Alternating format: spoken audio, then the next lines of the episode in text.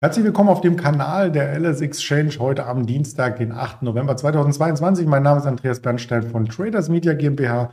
Wir haben wieder viele spannende Themen für Sie vorbereitet.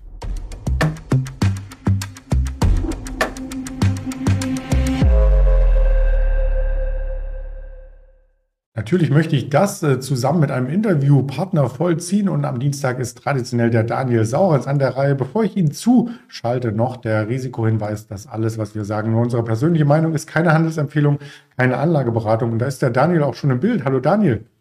Guten Morgen am Dienstag. Ja, ob es ein Reversal Tuesday wird, ähm, das werden wir auf alle Fälle als äh, letztes klären. Zuvor der Blick auf den DAX. Erstmal das große Bild vielleicht, denn der hat sich ja ordentlich erholt in den letzten Wochen. Allein der Oktober mit über 10% Performance. Da ziehe ich wirklich meinen virtuellen Hut. Genau, du warst ja zwei Wochen im wohlverdienten Urlaub und äh, da wurde ja noch ganz gut was draufgepackt. Aber unsere These von Ende September, Jahresendrallye, äh, wir haben, glaube ich, damals bei 11.800 und ein bisschen was äh, vorbörslich an einem Dienstag war es, glaube ich, äh, eine Schalte gemacht. Äh, und damals hatte ich gesagt, naja, das könnte so 2000 Punkte reichen, wenn es irgendwann eine Jahresendrallye gibt.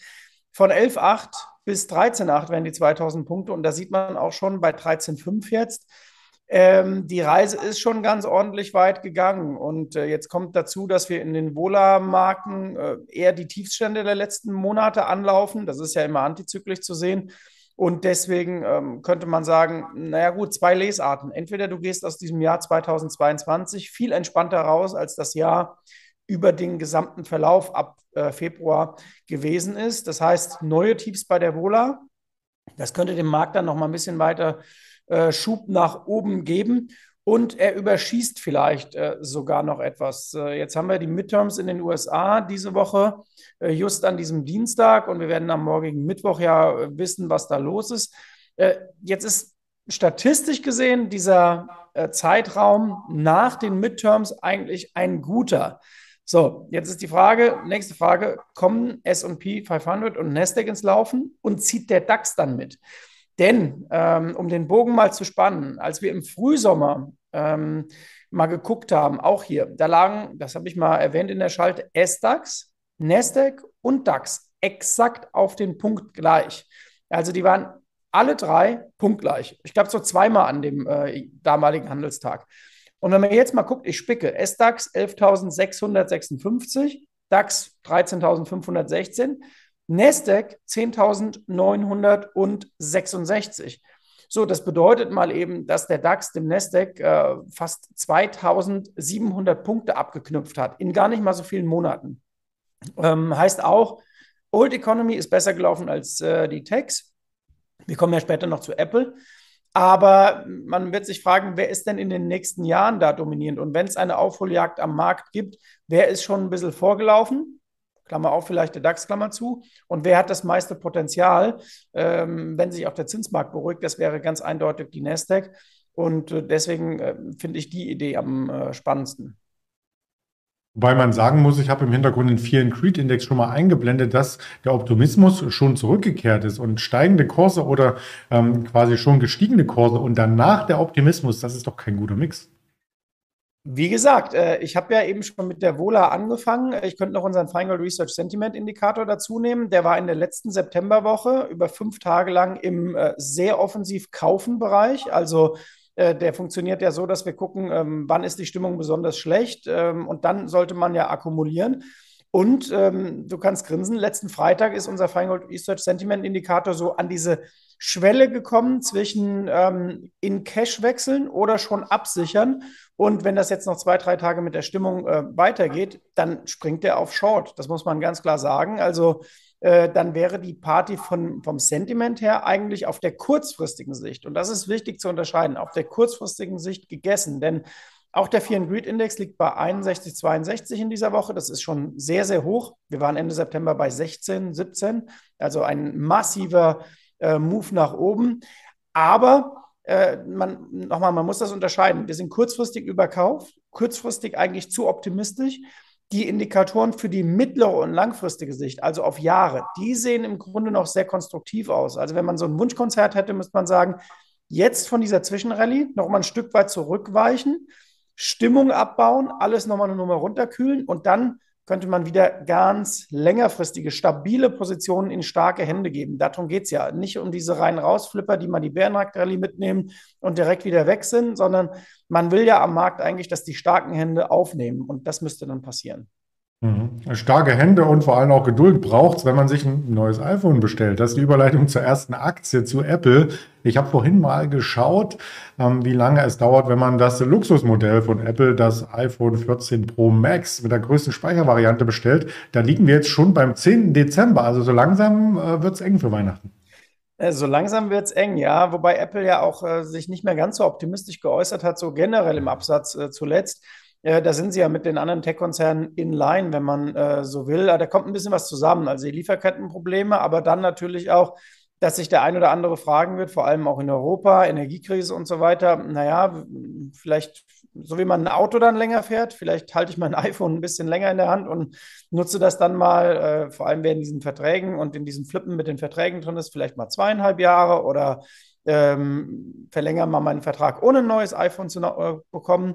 Das könnte ja alles passieren und deswegen tut sich Apple gerade ein bisschen schwer und äh, flankiert damit die Fang- oder die Fangman-Aktien, wie sie ja alle zusammen heißen. Denn deren Gewicht an der Nasdaq und am SP 500 ist deutlich zurückgekommen und diese Outperformance aus der Corona-Zeit ist völlig planiert und weg. Und äh, die haben im Grunde genommen da äh, alles ähm, ja, äh, abgegeben. Ja, das sieht man auch am Aktienkurs. Also nichts mit, jetzt die drei Billionen noch zu knacken. Na, vielleicht dann im Weihnachtsgeschäft. Wir werden es äh, sehen und auch darüber letzten Endes berichten. Wir wagen mal einen anderen Ausblick und zwar bei einem anderen Tech-Giganten, bei der Tesla-Aktie. Wenn ich so ein bisschen aus dem Fenster schaue, oder es ist natürlich übertrieben oder übertragen gesagt ähm, in die nähere Umgebung, so soll dort ja eine neue Fabrik entstehen, um noch mehr Autos zu bauen. Ich bin gespannt.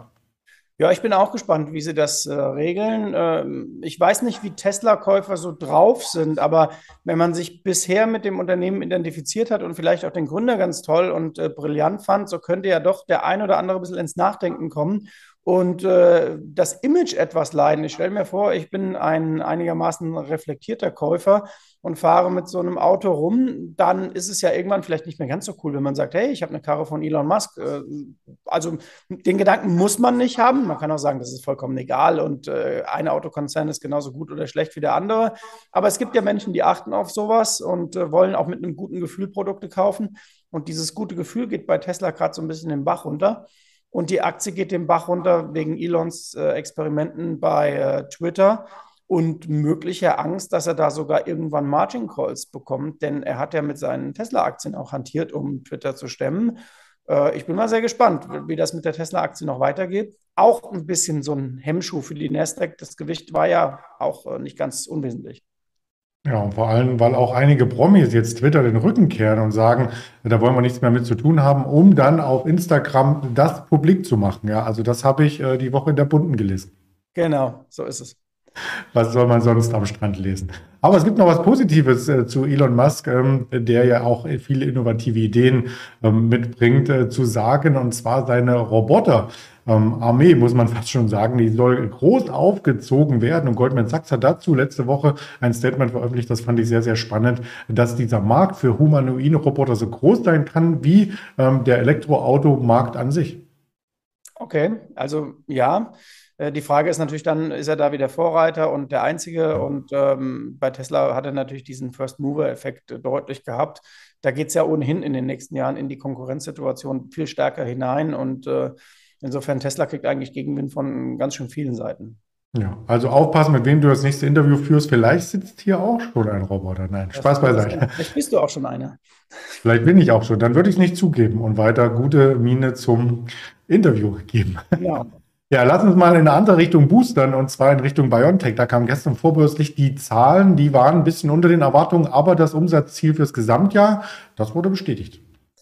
Genau, Umsatz bestätigt und äh, BioNTech hatte ja am Wochenende, beziehungsweise ich glaube schon vor dem Wochenende, einen, einen, kleinen Hüpfer drin, weil man da dachte, Moment, wenn jetzt die Expats in China BioNTech-Impfstoff haben dürfen, darf vielleicht irgendwann die ganze Bevölkerung dazuschlagen. Und ähm, ja, da gab es so ein paar Diskussion, ob das BioNTech nochmal zusätzlich anschieben konnte. Ich meine, Scholz war ja auch in China und ähm, da werden ja auch immer entsprechende äh, Vorbereitungen dann getroffen für mögliche Verträge. Man kennt das ja, Scholz war vor ein paar Monaten in Kanada und dann gab es für die äh, Lithiumfirmen äh, entsprechend Meldungen.